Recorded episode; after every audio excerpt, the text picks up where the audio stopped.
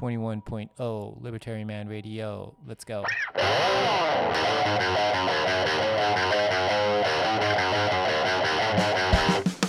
In the long run, we're all dead. Give me control of the nation's money, and I care not who makes its laws. Negative interest rates are the dumbest idea ever. The Federal Reserve is not currently forecasting a recession. Chancellor on brink of second bailout for banks. I've been working on a new electronic cash system that's fully peer to peer with no trusted third party. Good afternoon, Bitcoiners. How's it going on this beautiful sunny but chilly 今日は木曜日 Thursday afternoon Thursday ですよね今日は Thursday うん今日は1月25日 January 25th のリバタリマンラジオライブブローキャスト始めましょうか OK、えー、早速ですね、えー、Spaces のツイートの下にいろいろといつも通りぶら下げてるんで、まあ、それを見ながら今日も、えー、楽しくガヤガヤベーコンについて雑談していこうと思うんですけれども、えー、皆さんご機嫌いかがでしょうか？I'm feeling great、うん、今日も楽しい OK で、えー、今日は、まあ、何が朝からあのすごかったかっていうと、ベーワイズですよね。ベーワイズで、あのベーコン ETF。うん、あのもういつだっけローンチ、まあ、もう1週間フルで経ったしだからもう1月の初めの方にリリースされたアメリカでリリースされたベーコンの現物 ETF、えー、のうちの一つベーワイズがですねなんとあれですよねあの裏付けとなってるベッコンのアドレスを公開したんですよね。公開した。でそれのツイートをスペースのツイートの下にぶら下げてるんで。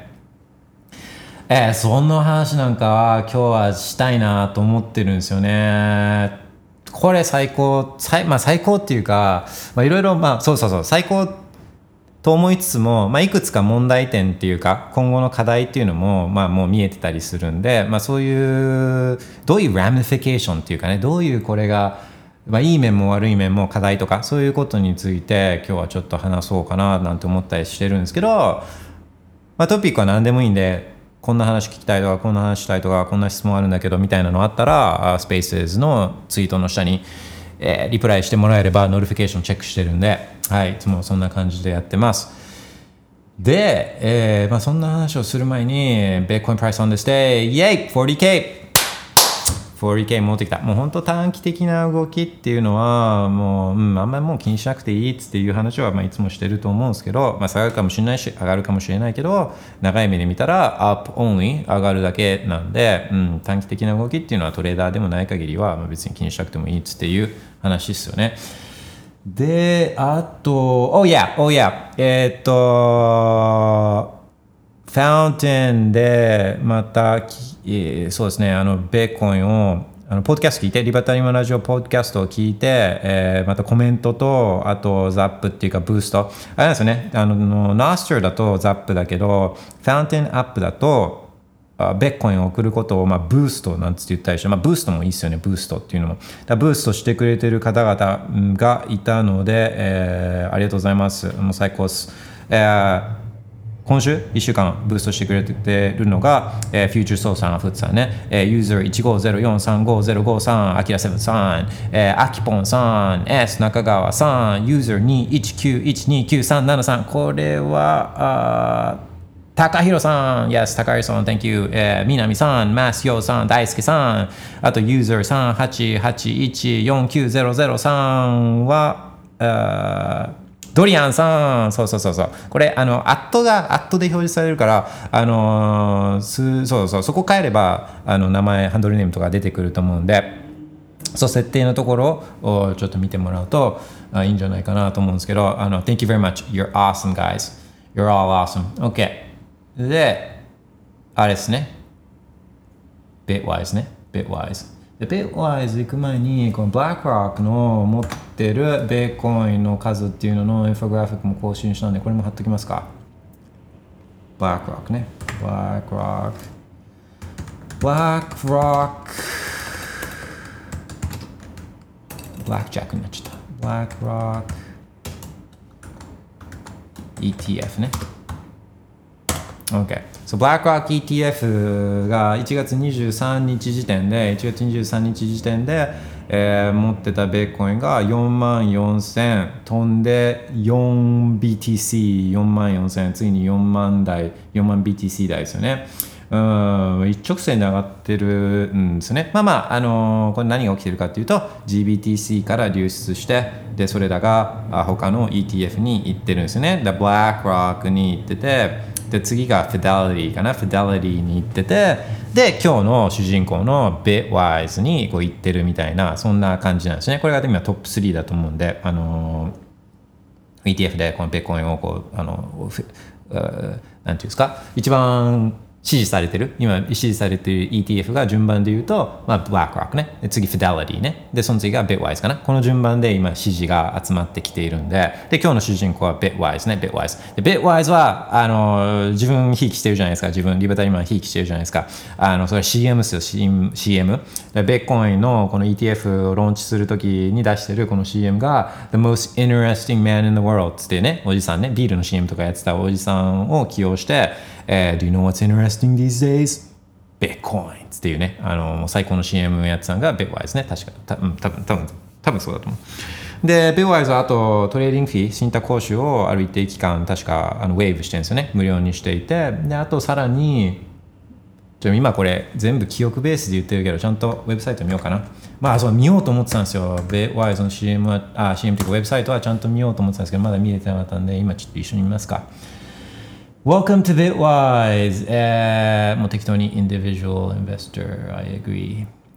The Bitwise to launch lowest cost spot Bitcoin ETF BITB on January 11 with 0.2 management fee fee set to 0% for first six months ね。うん、そう。だから11月11日だったらね。おお、1111か。ああ、そっか。ETF をローンチしたのは1111か。めっちゃ覚えやすいな。うん、核変デー、核変デーにリリースしてるんですね、1111。あこれは覚えやすいね。で、えー、と0.2%のマネジメントフィーなんだけど、で、これが一番低い、今のところ低いんだけど、えーさらにそれを6ヶ月間は waive する。だからゼロあの無無料にしてるっていうことですね。で、えー確かあれですよね development Bitcoin の development にもこのフィー収入の一部を回すっていう話を確かしてたんですね。ああちょっと待って見ていこう見ていこう見ていこう。これ結構面白い情報が入ってる。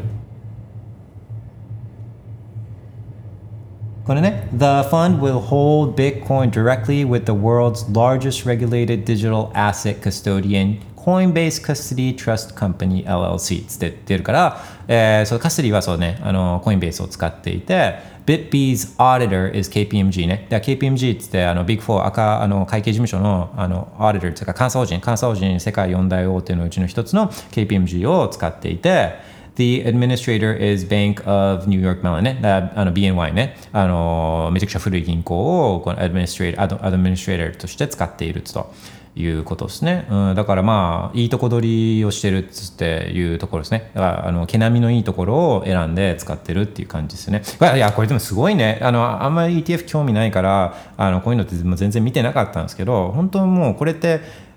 こう、スタートアップとかのそういうところを使うんじゃなくてもうなんていうんですか？もう既存金融の超そういう名門名門を使ってるんですよねこれ見るとまあコインベースは新しいけどねコインベースを使って、まあ、コインベースもこの取引所の中では、まあ、名門っていうかねあの一応一番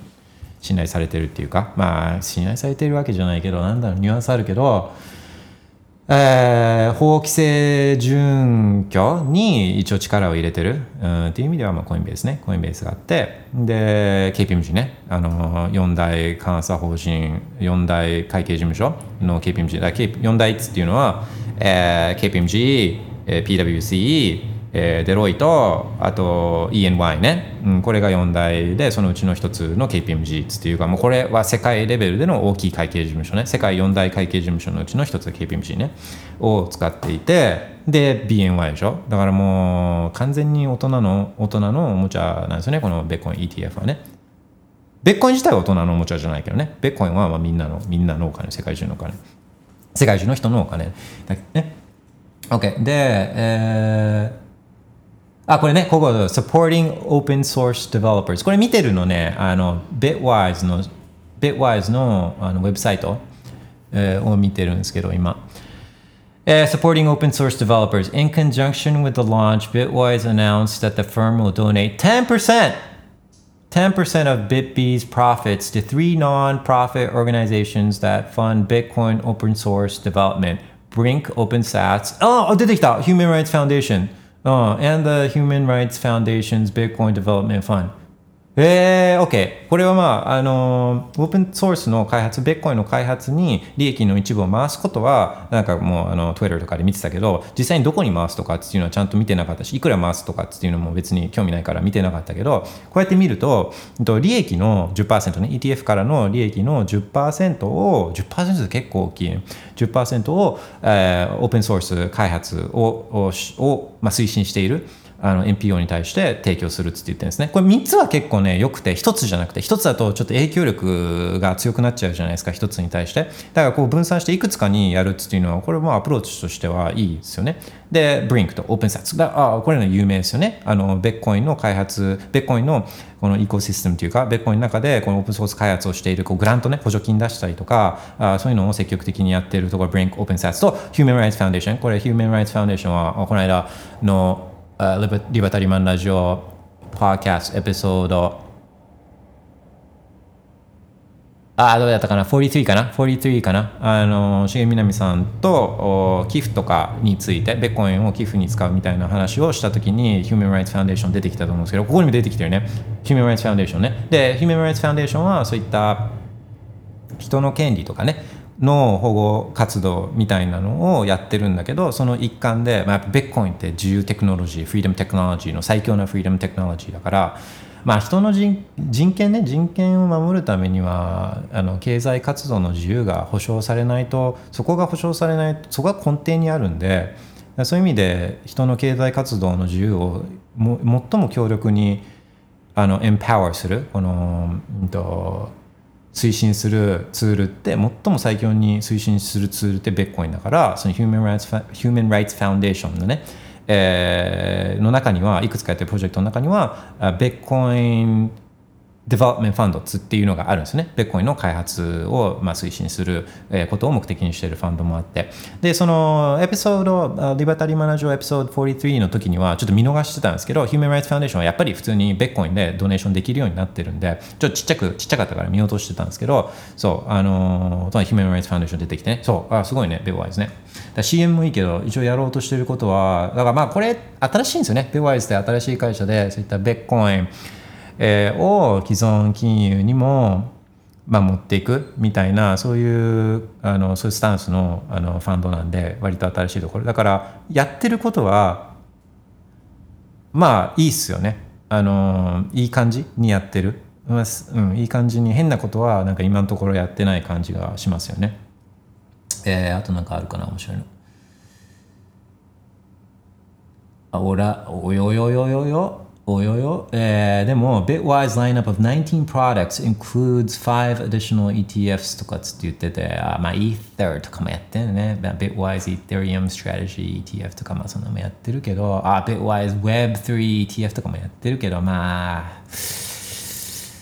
うん、背に腹は変えられんってやつですかね。やっぱまあ儲けないとね、えーっていうのもあるけど。OK、OK、OK。で、えっ、と、そうそう、ベワイズこんな感じでやってて、えーで、今日ですよね。今日、ベワイズが、そのアドレスを公開したんだけど、それウェブサイトのどこに載ってるんだろうな。どこに載ってんだ ?Bitwise のサイトの、どっかにリンクあったかな ?Learn More かな ?Learn More、あ、違うな、これじゃないな。BitB、Learn More。ベッコイン ETF ファンサムリーとかかな？ファンホールディングスああった。これだ。これリンクちょっと貼りますね。あったあった。ウケんなマジで。これこれねこれもう、まあ、最高は最高なんだけどいろいろ多分課題が出てくると思うんですよね。これね。これだ。えー、っと BitB アドレスね。アドレスちょっと notification チェックします。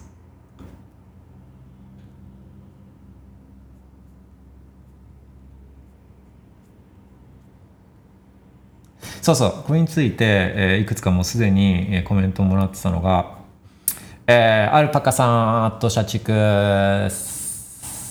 自民党とは大違い。つってね。いやそうそうそう。自民党はこういう開示してないからね、うん、開示裏金問題ね。パーケン裏金とかね、まあ、当然こんなのあの透明性とは真逆のことをやってるのがこれ政治家なんで。で、まあ、結局ねその、まあ、政治家とかよくベッコンとかをああれはダメだ。あれは怪しい。あれは詐欺だ。みたいなね。あれは危険すぎるとかつって言うじゃないですか。でまあ最も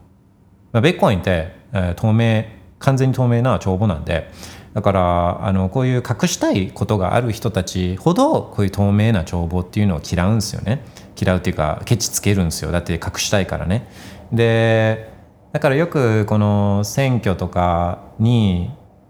ブロックチェーンを導入するとかあと国のこの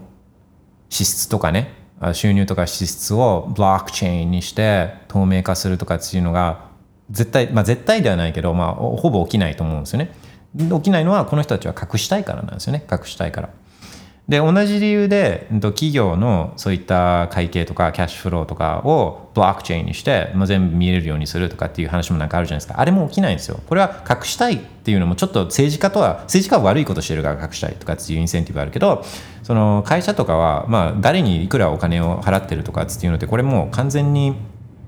あの企業秘密っていうかねこれが競争優位性の源泉だったりもするからあそんなものを開示したくないんですよね。そうだ開示したくない人たちとか開示しないことが競争優位だったりするから、まあ、こういうものがこう透明な帳簿っていうのがこのブロックチェーンで透明化みたいなのは、まあ、あんまあそういうのはあんまり起きないと思ってるんですね自分はね。えー、サトル中川さん、すごい。後で mempool mempool.space で見てみよう。アドレスは一つだけなのかなつって、今一つだけね。で、そう、これみんなで一緒にブロックエクスプローラー使って、これ見ようと思うんで、この broadcast 中にね、一緒にやろうと思うんで、まあ、やり方、あの、えー教えるんで、これ一緒にやると楽しいと思うんで、まあ、スマホでもできるから、あの、これちょっとやろうと思うんですね。えーで、ドリアンさん、ドリアンさん、こんな大金でもウォレット分割しないもんなんですね、つって、そうそう、まあ、あの、どっかでタイミングではすると思うんですね。どっかのタイミングでは。まあ、いいなんかこう、ずっと1個を使い続けるっていうことは、まあ、おそらくしないと思うんで、まあ、ある一定数量になったら、あの、ちょっと他のアドレスに分散するとかっていうことはやり出すとは思うんですよね。えー、焼き銀杏逆進の貴公子さん。俺があ家事運転サイクリングロードワークのお供に聞いてるリバタリマンラジオ。いや嬉しいですね。嬉しいけどあーすごいですね。この生活にベッコインとか自由のあのブロードキャストが入っていくっていうのはなんかすごいあの感慨深いっつっていうか感動感動すら覚えちゃうっていうか、うん、最高ですね。OK。ベッコイナーの放送っていうと、ベッコイナー反省会が有名だったけど、もう少しピュアにベッコインやそれを取り巻く金融全般に特化してるイメージ。この純度の放送を毎日に近い頻度でしてるって、すごすぎねえ それは、あれですかね、暇すぎるんじゃねえかっていう話ですか。まあまあね、時間、暇、時間があるってことはまあ自由ってことで、いやもう自由っしょ。うん、自由かな、あの、っていうことだと思うんですけど、そうね、あの、ベッコンや取り巻く金融全般に特化してるイメージか。まあ私そうなっちゃうかな。まあそれが自分も好きなトピックだからそうなんですけどベッコイン金融に特化してる。まあやっぱ、まあ、自由ゆくゆくは、自由自由っていうかね自由に特化してるっていうふうになんか思ってもらえるとまあ特化か。そう自由自由だと低いけどあ広いけどまあ確かにね、特化っていう意味では、その自由の中でも、確かに自分は financial independence というかね、financial freedom が自由の根底に、まあ一番力強く自由を推進すると自分は思ってるから、だからそういう意味で、えーお金だし、まあ、金融ね。金融だし。でその中でも最強なのってベッコインだと思ってるから、まあ、そういう意味で特化は間違いないね、うん、確かに確かに。うん OK ベッコインと金融全般それに取り巻く金融に特化ね。ああそれ結構綺麗にまとめて、えーくださったなっていう気はして。なんか自分もそれすごい今しっくりきたからあの、うん、特化してやっていこう。特化してやっていこう。うん OK ありがとうございます。銀、焼き銀杏逆進の貴公子さん。Thank you very much. Alright, OK. ね。じゃあ、えー、Bitwise のウェブサイトに戻って、Bitwise のウェブサイト戻って、これっすよ。一応、Spaces のツイートの下に、えーウェブサイトのリンクあったんで、で、えっ、とね、一応これもコピーして、そのままアドレスを貼っちゃおうかな。ああ、これはでもね、すごいね。これはすごいね。えっ、と、アドレスね。アドレスって貼っちゃうね。アドレス。Bitwise アドレス。Bitwise アドレス。1で始まるやつね。そう、だレガシーアドレスを使ってるっていうところも、まあなんか、まあね、一番安定してるっていうか、フィーとか高くなったりとか、まあいろいろ問題はあるかもしれないけど、でも一番安定してるっていう意味では、まあそれを、えー、と使うっていうのは、確かにセキュリティのことを考えると、まあそういうのもありかなっていう気はするんですよね。でこれね何をまあやってるかっていうと,、うんとまあ、ベッコインの現物 ETF って裏付けとして現物のベッコンをまあ持ってるはずなんですよね。はず。でなんではずっていうかっていう言ってるかっていうと例えば GLD っつってあの金を金の現物を裏付けにした、まあ、ETF っつって、まあ、あると思うんですけど金の ETF とかね。あれもあの金の裏付けが本来まあ、ななきゃいけないですよね。あるあるはずなんですよね。で GLD なんかは、まあ、一定シェアズ持ってたら一定数のこの持ち分を持ってたら金に交換できるんですよ。金に交換できる。でだけどまあほとんどの人はそんなことしないじゃないですか。ほとんどの人はまあ、金ってね自分の金庫で保管しなきゃいけなかったりとかいろいろカストディにコストがかかるからだからそれを手軽にしてるのがあの GLD つか金の ETF だからね。だから自分でこうカストディ金自体をカストディするなどまあ元も子もないから、まあ、結構みんな信じちゃってるんですね。金があるっていうことね。で、まあ、もちろんその定期的に、えー監査が入って GLD とかもね。実際の金の残高っていう実際に金があるかどうかねその金庫の中にあるかどうかっていうのを、まあ、あのさっき言ったアーディターねアーディターあの KPMG とか EY とかそういうところがあの監査しには行くんですけどそれって分かんないですよね。まあ、あの信じなきゃいけない。まずアーディター信じなきゃいけないし、えーそのカストリアン信じなきゃいけないし、あのその発行体を信じなきゃいけないしね。本当にあるかどうかって、うん、検証が難しいんですよね。検証が難しい。で、それはどの資産金だけじゃなくて、まあ、どんな資産に対してもその検証ができない普通の一般ピープルが簡単に検証できないっていうのはどのアセットもそういう課題というかあの難しさはある。だ,、まあ、だからそういう監査法人とかアーレダーとかがいて実際監査しに行くみたいなね。だけどそのアーレダーっていうか監査法人が正直者常に正直者かっていうといやそんなことはないですね。監査法人とかもまあ人間だからだからあのこの人たちも例えばエンロンとかね会社とグルになって粉飾決算やったりとかっていうのはまああの全然あるてかそういう歴史なんですよそういう会会計とかあの会計帳簿とかあの監査法人とか監査とかあのそういう上場会社とか会計とかねあの上場会社の会会計あの開示とか情報開示とかっていうのはこれはもう不正とのいたちごっこの歴史なんで。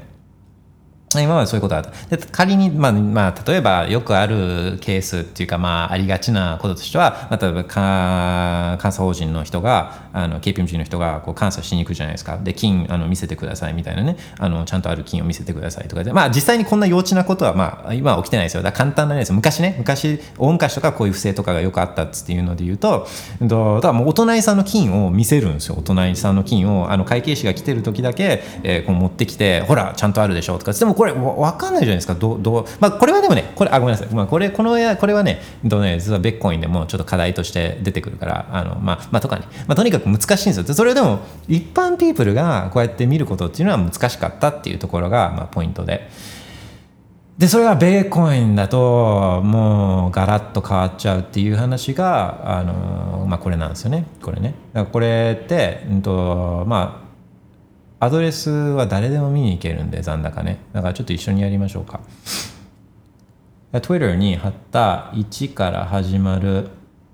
数字のアドレスっていうのがあると思うんですね。この Bitwise address ね。あの Spaces のツイートの下に貼ってるんですけど1から始まるんですね 1CK とかですね始まっててと下が QAM で終わってるやつね。これをちょっとコピーして。これコピーして。これコピーして。でお好きなブロックエクスプローラーを開くねお好きなブロックエクスプローラーね。何でもいいけど、うん、もしお好きなブロックエクスプローラーなければ mempool.space ね mempool MEM、M ってムクターノンズのね、ムクターノンズの M ね、えー、マクドのね、マクドの M で MEM、POOL ね、L、あのプールね、プールは、あの、あれね、えっ、ー、と、プールで、あの、夏は遊びましょうのプールね、だ mempool、ドット、スペースね、スペースは宇宙、 SpaceX のスペースね。OK。 mempool.space。でブロックエクスプローラーズは何かっていうとブロックチェーンというか、まあ、この Bitcoin mempool の場合ベッコインね。ベッコインのこのブロックチェーンっていうかその会計帳簿っていうかねデータベースっていうかあの、まあ、何でも表現はいいんですけどあのそれの状況を見るためのこのインターフェースっていうかツールっていうかブラウザーみたいなねそういうものね。 mempool.space 開くと右上のところに explore the full Bitcoin ecosystem っていうこうなんかサーチバーみたいなのがあると思うんで今コピーしてきたあの1から始まる Bitwise のアドレスをこれをペーストするんですね。ペーストね。ペーストして虫眼鏡をクリックね。バーンそして見れちゃうっていうね。見えちゃうんだな。これが見えちゃうんだよ。Bitwise が持ってるね。だ Bitwise のウェブサイト上のあのー、ホールディングスをちょっと見に行きましょうか。ホールディングスね。Fund Holdings. Bitcoin in Trust 1万2000これねすと差があるのはこれはそういうタイミングとかの可能性はあるけれども多分タイミングとかの可能性あるんじゃないかなって気はするんですけど、えーと、このウェブサイト上は1万 2338BTC Bitcoin in Trust っていうのがあって実際のブロックエクスプローラーで見れるのが今だと1万1858なので多分ね多分タイミングの差。あのこのウェブサイト上のは定点まあ、この時点で持ってるべきみたいな数で、で、ブラックエクスプローラーのはこれはライブだからね、ライブで実際にあるあの数量だから、まあそういう差なんじゃないかなっていうタイミング差、タイミングディフェンスだとは思うんですけど、そう、メンポで見たら、これが今実際にこのアドレスにあるベッコインなんですね。で、こうやって、この見れる。で、これこれは、あのー、まあ、ブロックチェーン。実際のベッコインのブロックチェーンにクエリ、ブロックチェーンってさっきみたいに帳簿だから、この帳簿、ベッコインの帳簿を、あの、世界中誰でも見に見に行ける状態ね。見に行ける状態。だからみんな今見てる人もいると思うんですけどこれはみんなが世界中の人が同じ情報をこう見てる状態なんですね。でこんなことっていうのはあの他のアセットだとできないんですよ。金金とかじゃできないんで、うん、だからもうこれをこれをだ全く新しいことなわけじゃないですか。全く新しいこと。今までに例がないことだから、えー、それをこのレボリューションというかエボリューションっていうか革命っていうかあの革新っていうかって言わず発明とし言わずして何て言うのっていう話なんですよね。これ発明なんで、うん、だからもう人類史上というか、まあ、歴史上初めてなんでだからすごいんですね。ベッコンって。歴史上の大発明みたいなものをこうやって一般ピープルが恩恵を受けられるケースっていうのは、まあ、なかなかないからね。なかなかないから。これすごい。であのー、これは、まあ、すごいんですけど、うんと、いくつか課題ってこれこれがね完璧じゃないっていう話も一応ちょっと知っといた方がいいと思うんですね。あのまあ、これ、えー、完璧じゃないからケチをつけてくる人っていうのはいるんですよね。これを見る、まあ、でその人たちがどういう言い分でケチをつけるかっていうのを、まあ、ちょっと話そうと思うんですけど。だこれはさっきの、あの監査法人の人がこのアーディターが、えっと、金をの実在性を検証しに金庫に行ったパターンと,、うん、と似てるんですよね。でどういうことが、まあ、昔よく起きてたかっていうとお隣さんの金をあの本当は金がなくてね金がなくてでもあの会計士には見せなきゃいけないからそうするとお隣さんの金を持ってきてほらちゃんとあるでしょとかって言ってああちゃんとありますねとかって数えてで会計士が帰るとお隣さんのところに戻すみたいなね。これ、まあ、幼稚なことが、まあ、昔はあのあのまあ、もちろんあったんですね。もちろんこういうことっていうのよくあるね。でそうそう。でそういうことが、まあ、これもできなくはないんですよ。例えば今だったら、ね、ウェブサイトと1万2000とかつってあったからじゃあ、えっと、期末とかね本当に監査があった時にだけ例えば、えっと、社長の社長のね社長の個人的な足りないからファンドには実は足りないからそれを補う形で、えっと、社長の社長が個人的にその一時的に差し出すとかね。でそれで1万2000にしといてで監査とかが終わったらあそれを、まあ、いい都合いいタイミングで引き出すとか、まあ、そういうことっていうのはまあできなくはない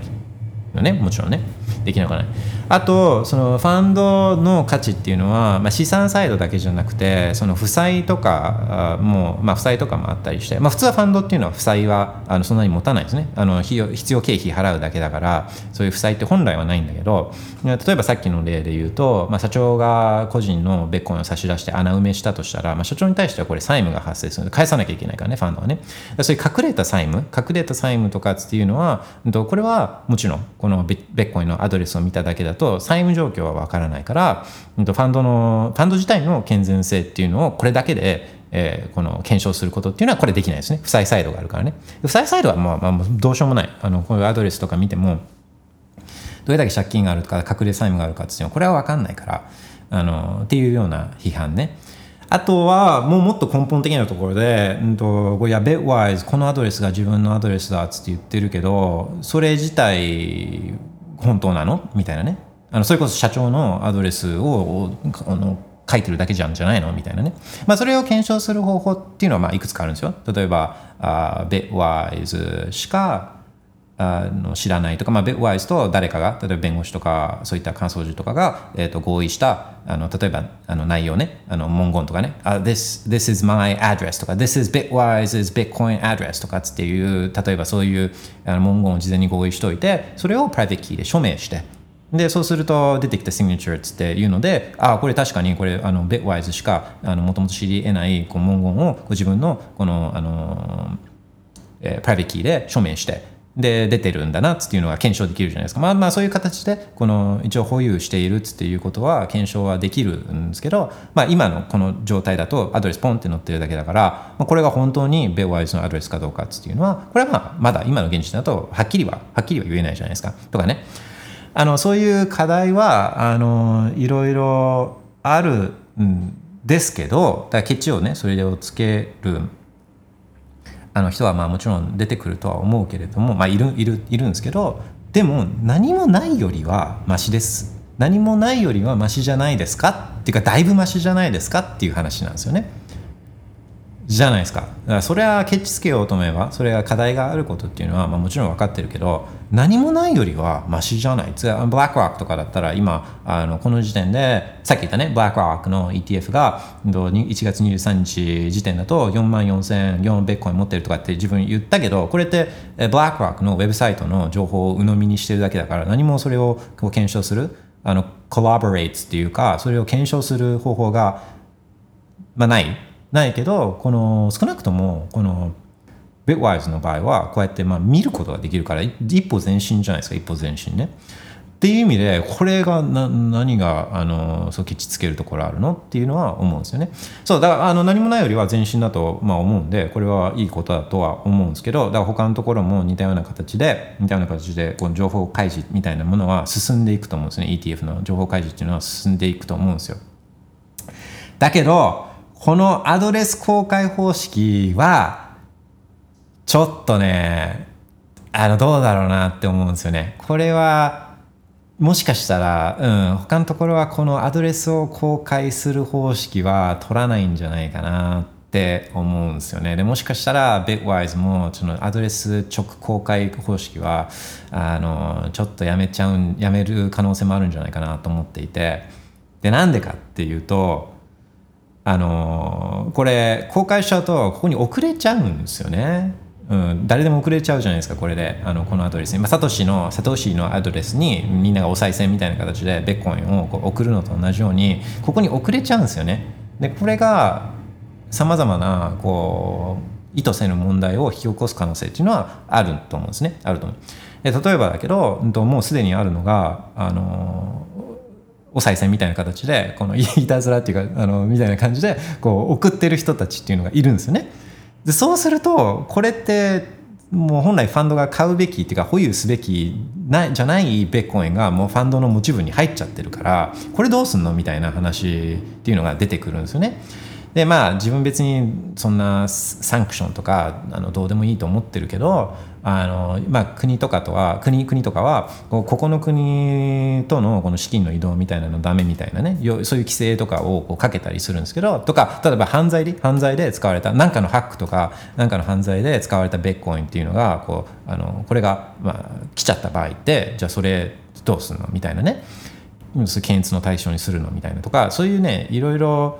公開系のやつはあのそういう課題っていうか意図せぬ影響みたいなのがあの出てくると思うんですよね。出てくる気がするんでそのアドレス直公開系は ちょっとどうあのどうなのかな。これが普通のベッコインベッコインスタートアップとかあのなんかこうそういうアングラプロジェクトとかだったら、まあ、全然ありな場合でもこういう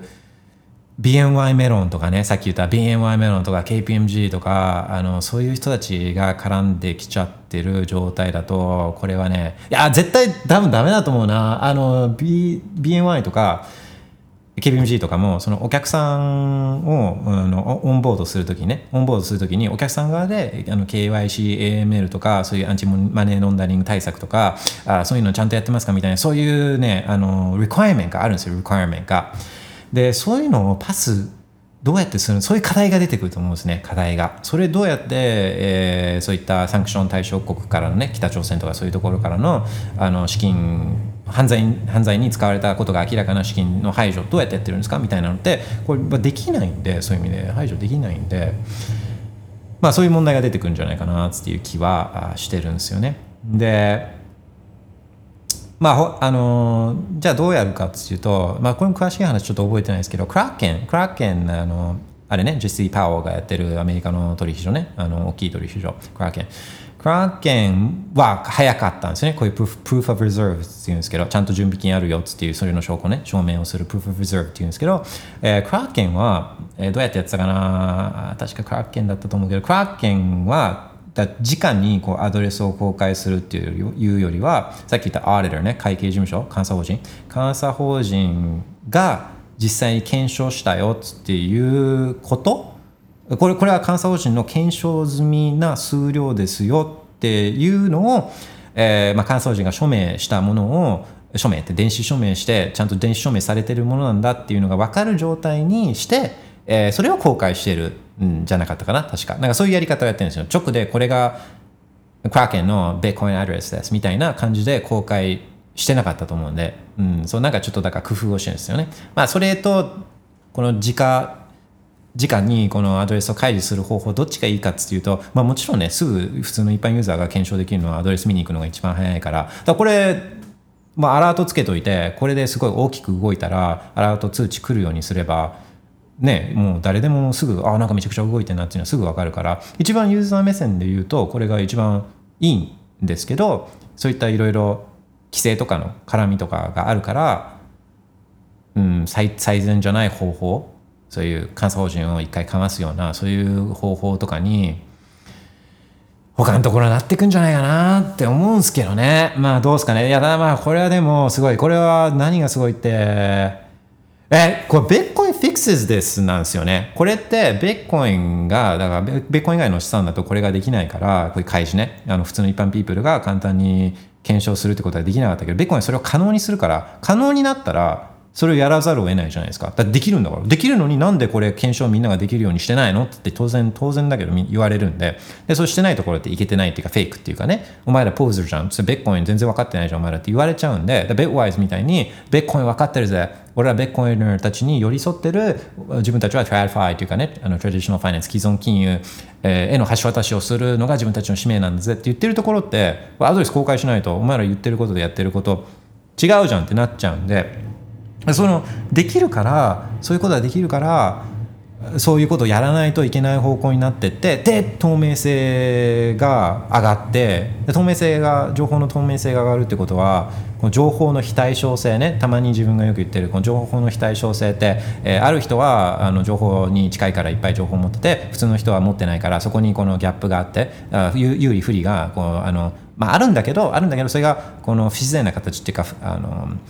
不公平なあ明らかに不公平な形で存在するのは、まあ、そこそこのギャップが縮まった方がいいじゃないですか。あの情報のギャップはね縮まった方が。で、えっと、そしたらその今ベッコインだできるからだからやらなきゃみんないけなくなってそれで情報の非対称性のギャップが縮まってで有利不利一般ピープルとそういった恵まれたところにいる人たちとのギャップが縮まることっていや世の中よくよくなってんじゃん。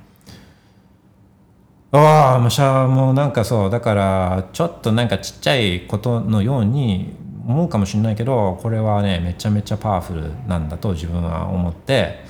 うん課題とかはもちろんあるし今後ねこれが意図せぬ形問題とかも起こす可能性あるけど全体としてはめちゃくちゃ前進してる。てか Bitcoin is winning Bitcoin ベうんね、すげえよっつっていう話だと自分は感じたんですよね。Alright ちょっとあ喋りすぎたんで notification チェックします。えー、っと OKOK 来てる来てる notification 来てる。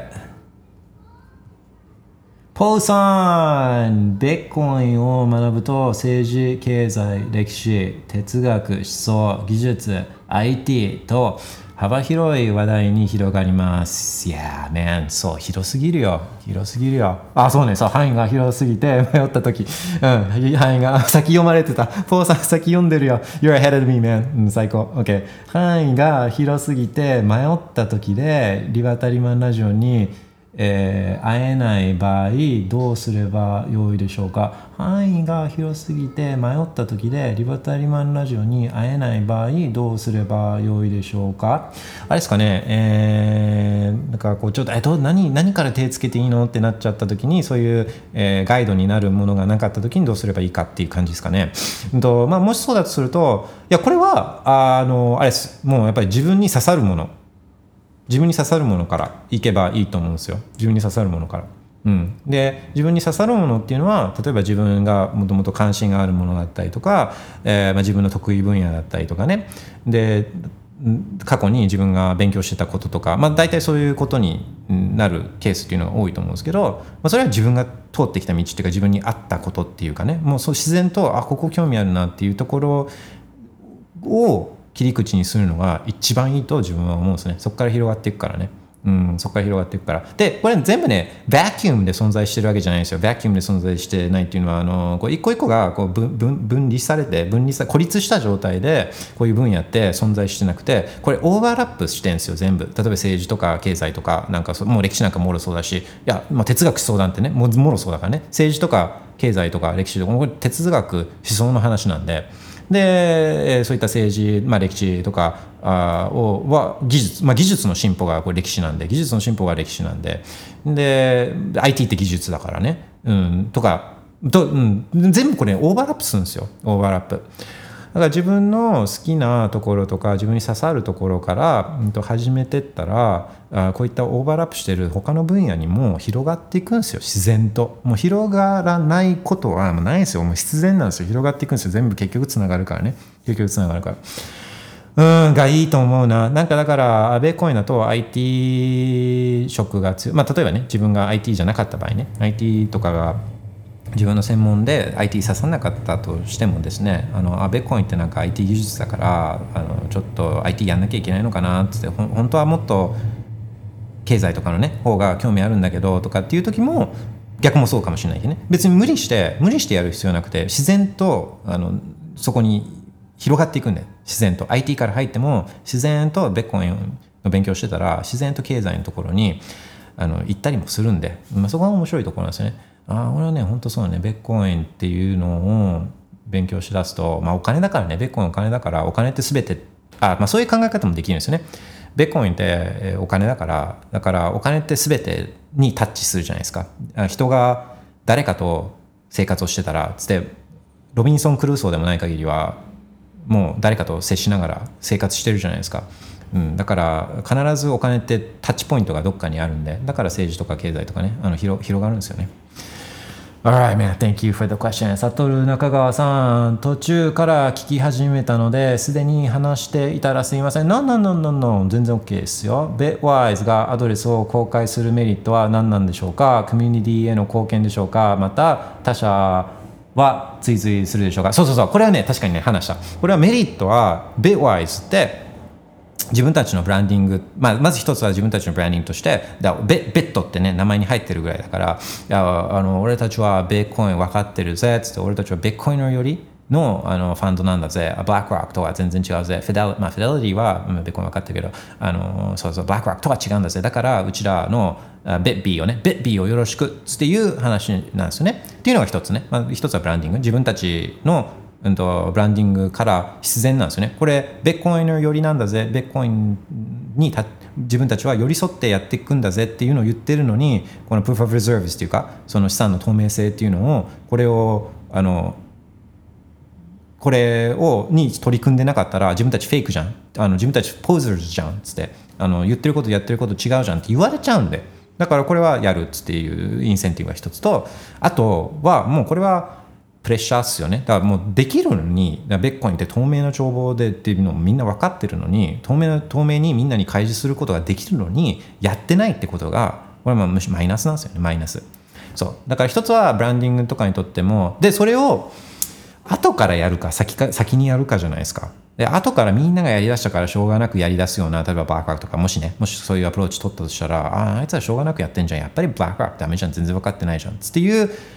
話にやっぱなるんですよね。だからこれもビワイズなんかベッコインに寄り添ってやってますよ的なポジションを取ってるところはもうやらざるを得ない。やらざるを得ない。全種やるんだったらどうせやるんだったら先やろうよっていうことなんですよね。で、えー、途中話してるんですけど、まあ、このやり方ねアドレスをそのままあのストレートに公開するやり方をみんながやるかどうかっていうのはちょっと自分は、うんと、そうならないんじゃないかなって思ってるんですけどでもあのクラーケン方式とかねクラーケン方式は、えー、その監査法人が一回間に入った形で間接的にそのプーフ・オブ・リザーブをするやり方とかねあのアドレス自家公開はちょっとやらないんじゃない他のとこはやらないんじゃないかなと思うけどプーフ・オブ・リザーブの追随は絶対ある。絶対やる。もうやらなかったところはもう置いてかれちゃうんであいつらポーザーじゃんっつってあいつら全然分かってねえじゃんっつってなっちゃうんでこれはあのあると思う。でどこがやるかでしょ？どこがやるかはフィデリティはやっぱやるんじゃないかな。フィデリティはあの自分で自分たちで self custody やるからあのフィデリティはやると思うんですね。まあこれアドレス公開方式かどうかは分かんないですけどフィダリティはやると思うね。アークも、アークもね、アークももしかしたらやるかもしれない。てか、えっ、ー、とね、そうそうそう、えっ、ー、と、コインベース使ってるところめちゃく、もうほとんどみんなコインベース使ってるじゃないですか。だから、 Bitwise ができるっていうね、あのそういう仕組み、やるためやるためのロジスティックスっていうか、そういうプロセスが、うん、とあるんであれば、他のところも簡単にできるできるんで、多分、あのコインベースの中では、まあ、いくつか、このカストリーの、プランっていうか方式っていうのがいくつかあるとは思うんですけど、まあ、みんな多分似たようなやり方やってると思うんでそのプロセスはあの普通にあのあると思うんでこれは他のところもやろうと思えば、まあ、全然やれることなんでじゃあなんでやってないのっていう話になっちゃうからあのそれはやると思う他のところもやると思う時間の問題だと思うんですよね。Alright! えっと、ポーさん、ビットコインを HODL し続けし続けるメンタルを教えてください。あの時買って持ち続ければよかったとよく聞きます。そうそうそうそう。まあやっぱり、あの、ビットコインを知らず、何買ったか分からずに買っちゃうと、2x、2x とかすると、あ、俺天才じゃんってなるじゃないですか。で、2x、いや、もうちょっといけるとかってあのハードをしてても、5x したら、あ、俺もう超天才みたいになるじゃないですか。なかなか資産でそうやって 5x する、その短い間で 5x するとか 10x する、ましてやね、ましてやあの 100x する資産なんてめったにないんで、めったにない。うん、でだから 5X とかしたらあもう最高じゃんっつってなるんですよね。で株なんかで例えば 5X したらこれやっぱ売るんですよ普通に。あの株で 5X とかするとね。あのだから同じメンタリティですよね。あれなんて言うんでしたっけ？えっ、とえーえー理覚理覚やっぱするんですよ、まあ、セオリーじゃないですか。上がりすぎたら、まあ、落ちてくるんだからそれやっぱ理覚しとくとか原資回収とかね。なんかそういう発想って普通のトラディショナルインベスティングだとやっぱまああるじゃないですか。だからそれを同じ見方でベッコイン見ちゃうとあ理覚一応しとこうとか自分天才あ 5X した自分天才とかっつっててやっぱみんな売っちゃうんですよね。ベッコインが何かっていうのを知らずにね。だからベッコインって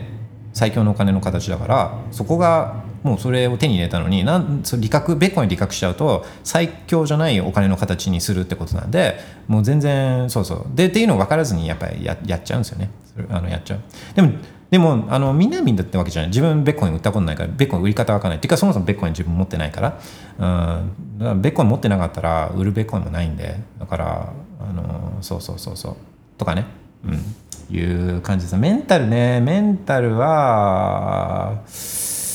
いやまあ今みたいな話以上のことはまあないですけど、まあ、あのどうしても見ちゃうじゃないですか。あの日々のこの価格推移みたいなのやっぱどうしても見ちゃうからあのそういうのなるべく見ないとかね。見ないとか。あと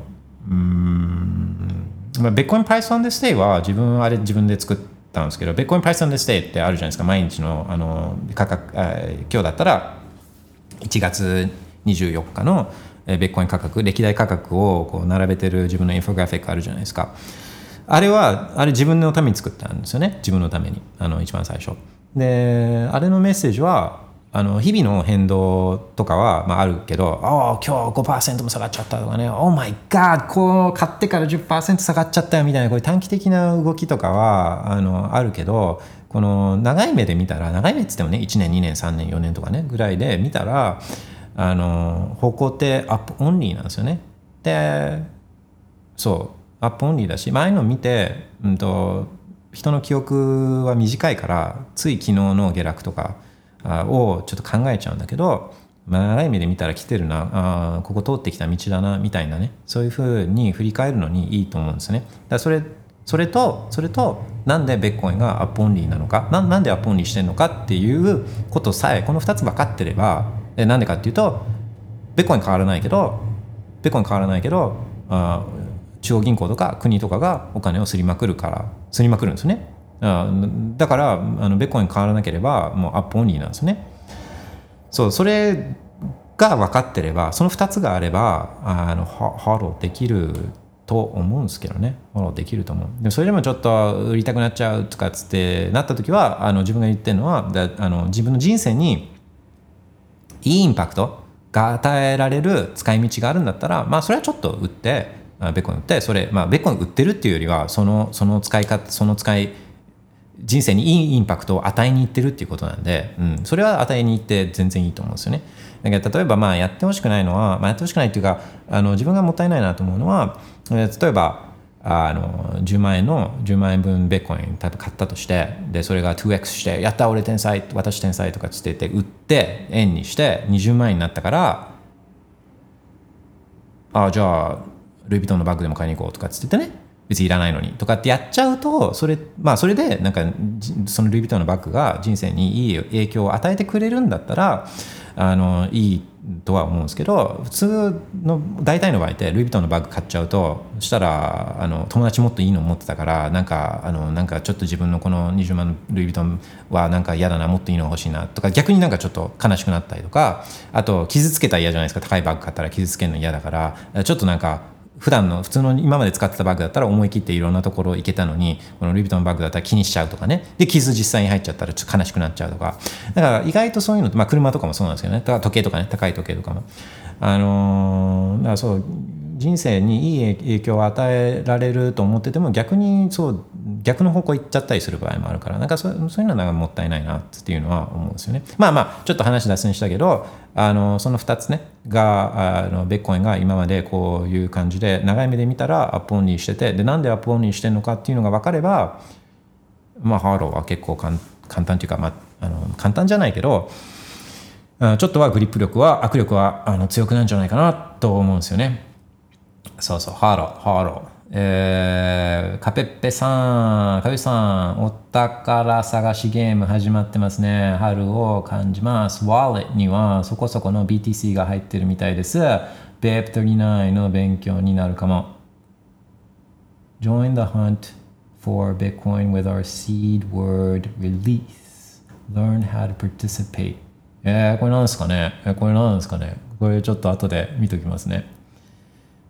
Alright. えーっと。そうか、カペペさんのおかげでブロックストリーム情報も入ってきてありがたいですよ。うん。OK、ありがとうございますって。ちょっと待ってくださいね。えー山田勝樹さん、いつもありがとうございます。ありがとうございます。Thank you very much. Alright, nice. うん、OK。これで一応、 notification は全部チェックしたかな。はい、こんな感じで、あの、Twitter の Spaces のツイートにリプライしてもらうと、こっちへ notification 見てるんで、えーこんな感じでリバタリマンラジオはライブ、ライブで、えー進めています。で確か最初の方でもらったコメントで、最初の方のコメントで、ああ、そうだそうだ、銀杏さんの、銀杏さんにもらってたコメントで、純度のね、純度の放送、うんと、ベッコイナーの放送っていうと、ベッコイナー反省会が有名だったけど、もう少しピュアにベッコインやそれを取り巻く金融全般に特化してるイメージ、えーこの純度の放送を毎日近い頻度でしてるってすごすぎねえかってやつでそう毎日に近い頻度だから暇人なんじゃねえかっていう話でで暇人なん 暇人ってことは時間があって時間があるってことはこれはもうフリーダムっていう話をそうしてたじゃないですか。でその前半のところで純度ね純度。純度はなんかこれちょっと嬉しくてこれに触れてくれたことなんここはねちょっと嬉しくて。だこれそうあのー完全にもう自分のピュアピュアっていうとなんか言葉変だけど、あのー何も包み隠さずこれやってんですよ。まあもともとの Twitter もそうなんですよ。もともと Twitter のツイートとかもあのー誰かにスポンサーされてるとかなんかアフィリエイト報酬をどっかからもらってるとかそういうの一切なくてもう単純にベーコンの話をしてるのが楽しいっていうか、ベッコンの話をすれば、あそれだけえファイナンシャルフリーダムが広がって、で、ファイナンシャルフリーダムが広がれば自由な人が増えて、自由な人が増えれば、あそういう世の中良くなって、で、みたいな、本当に思ってるから、あの、もう好きでやってるんですよ。好きで。うん、好きでやってて、で、好きでこうやって、えー話してるのが楽しいから、あの、ベコインの話してるのが楽しいから、こういうできる状況、でこういうスペースですとかねあのあのネブタリマンポッドキャストとかこうやって質問くれたりとかコメントくれたりとかフィードバックもらえくらくれたりとかいやもう最高なんですよねよくモチベーションなんですか？とかあのネブタリーマンラジオやってるモチベーションなんですか？っつって、えー聞いてくれ,、えーあのくれる人あのいるんですけどもうあの You guys You guys are the motivation というかベッコイの話をねこうやってさせてもらえてるっていうのはね最高なんですね。そうで、えっと、純度ね必ずしも言ってることが正しいかどうかは俺は分かんない。間違いはやっぱみんな犯すしあの間違い予想なん特に予想なんかはまあ当たらないもんなんで。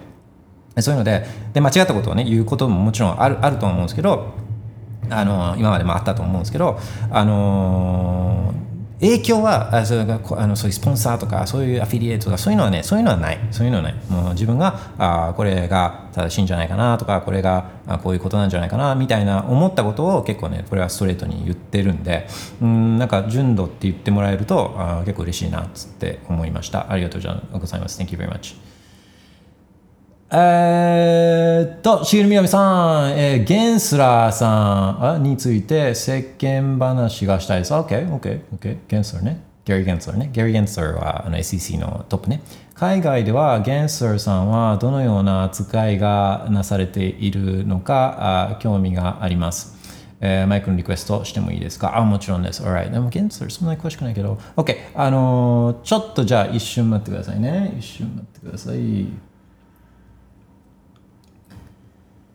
えー、っと、ちょいと、ちょいと待ってくださいねえ。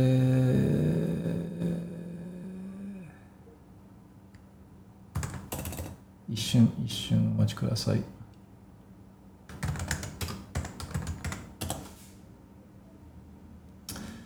So I'll be back. I'll be back in one minute. 1分で戻ってきます。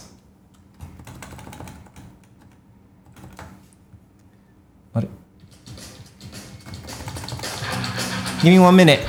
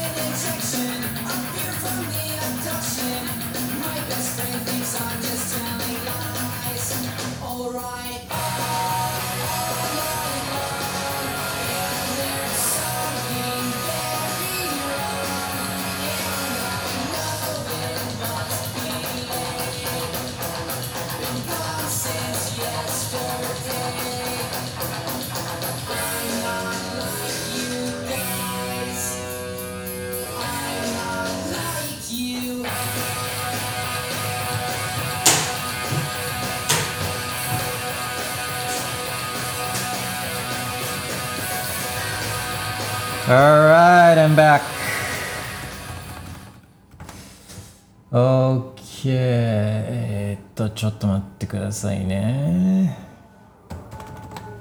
そうそう、あの非接触充電を導入したんで、この間みたいな電池切れチョンボは、あのおそらく大丈夫だと思う、回避できてると思うんですよね。で、ちょっと待ってくださいね。一瞬だけ。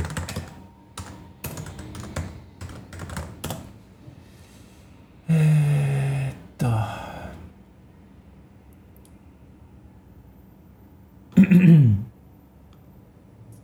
あ、shoot。OK、いけるかな、えー、じゃあ、しげるみなみさんをお呼びしたいと思います。add as speaker をするので、まあ、あの、しげるみなみさんの都合いいタイミングで、えー、スピークアップしてください。それまでつないでおきます。えー、add speaker。OK、都合いいタイミングでお願いします。もしもし、もしもし。こんにちは。こんにちは。お世話になっており。ます。あ、あの、えっと、さっきのウェンプールの面白かったです。ああ、最高っすよね。すごいですね。あの、透明性というか、本当にこういうのがわかるっていうのは。どこにすごいなって思います。いや、そうなんですよ。だあの、ベッコインは聞いたことあるで、あベッコインは雑誌の記事読んだし、あの、WBS のベッコイン特集で見たから、俺、ベッコイン、私、ベッコイン知ってるよ、みたいな、透明な帳簿でしょとかっつって、なんか、世界中から見れるんでしょつって、そういう知ってても、実際に見たことある人ってすごい少ないと思うんですよね。で見るとぶったまげると思うんですよ。えマジこんなことが起きてるの？みたいなそうあのーいや本当すごいんですよね。面白いです。あ、で、あの、今日はちょっと。ゲンスラーさんにちょっと興味があって。Gary Gensler あのちょっとあの最近ビットコインが中央集権化しているっていうあの発言がなんかバズっていて、だからちょっとちょっと違うんですけどえっとでその中であのゲンスラーさんの発言を使ってる人がいたんですけどえー、であのあど あちょっとごめんなさい説明が下手だったな。えっとえっとあまあそれがきっかけでちょっとゲンスラーさんにあの興味が出たんですけどはい。あのえっとちょっと世世間話的で恐縮なんですがはい。えっと私一番初めゲンスラーさんの印象がすごく悪かったんですね。うーん。ななんかツイッターのタイムラインでいろんな人がなんかあの最悪だとかあのやめろやめろとかいう声を初めの頃は見ていたんですけど、はい。それってその Web3 と私のフォローしてた方があの Web3 とかルートコインとかあと NFT とかそういうことをされてる方を多くフォローしてたああなるほどね。うんうんうん。それであの途中でちょっとんななんだかなと思ってあのフォローする方をちょっとずつあのか変えさせてもらったんですけどあのそしたらななんだかあのな途中からあのあれ？ゲンスラーさんってもしかしてあのいい人なんじゃないかって思うくらいうんであのビットコインのことがあのなんだろうす好きというかあのももしかしてビットコインナー寄りなのかなっていうのを途中で思ってるんですけど、えっと、ただあのそれはわ私の勝手な印印象なのであの例えば海外とかではゲンズラーさんはどう見られてるのかなっていうのをちょっと気になったんですよね。なるほど、なるほど、なるほど。まあ、あの、あうん、まあ実際にどうかっていうのは、もうちょっとそのギャリーを、あの、北の家族とかに連れてって、もう酔わせて、もう喋るしかやっぱ分かんないですよね。その、実際に本人がどう思ってたりとかっていうのは。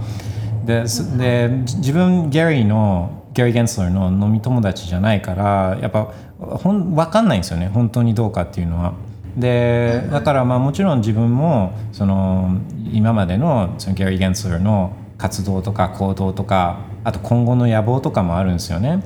あのギャギャリー・ゲンスラーにはね。でなんかそういうのも状況証拠を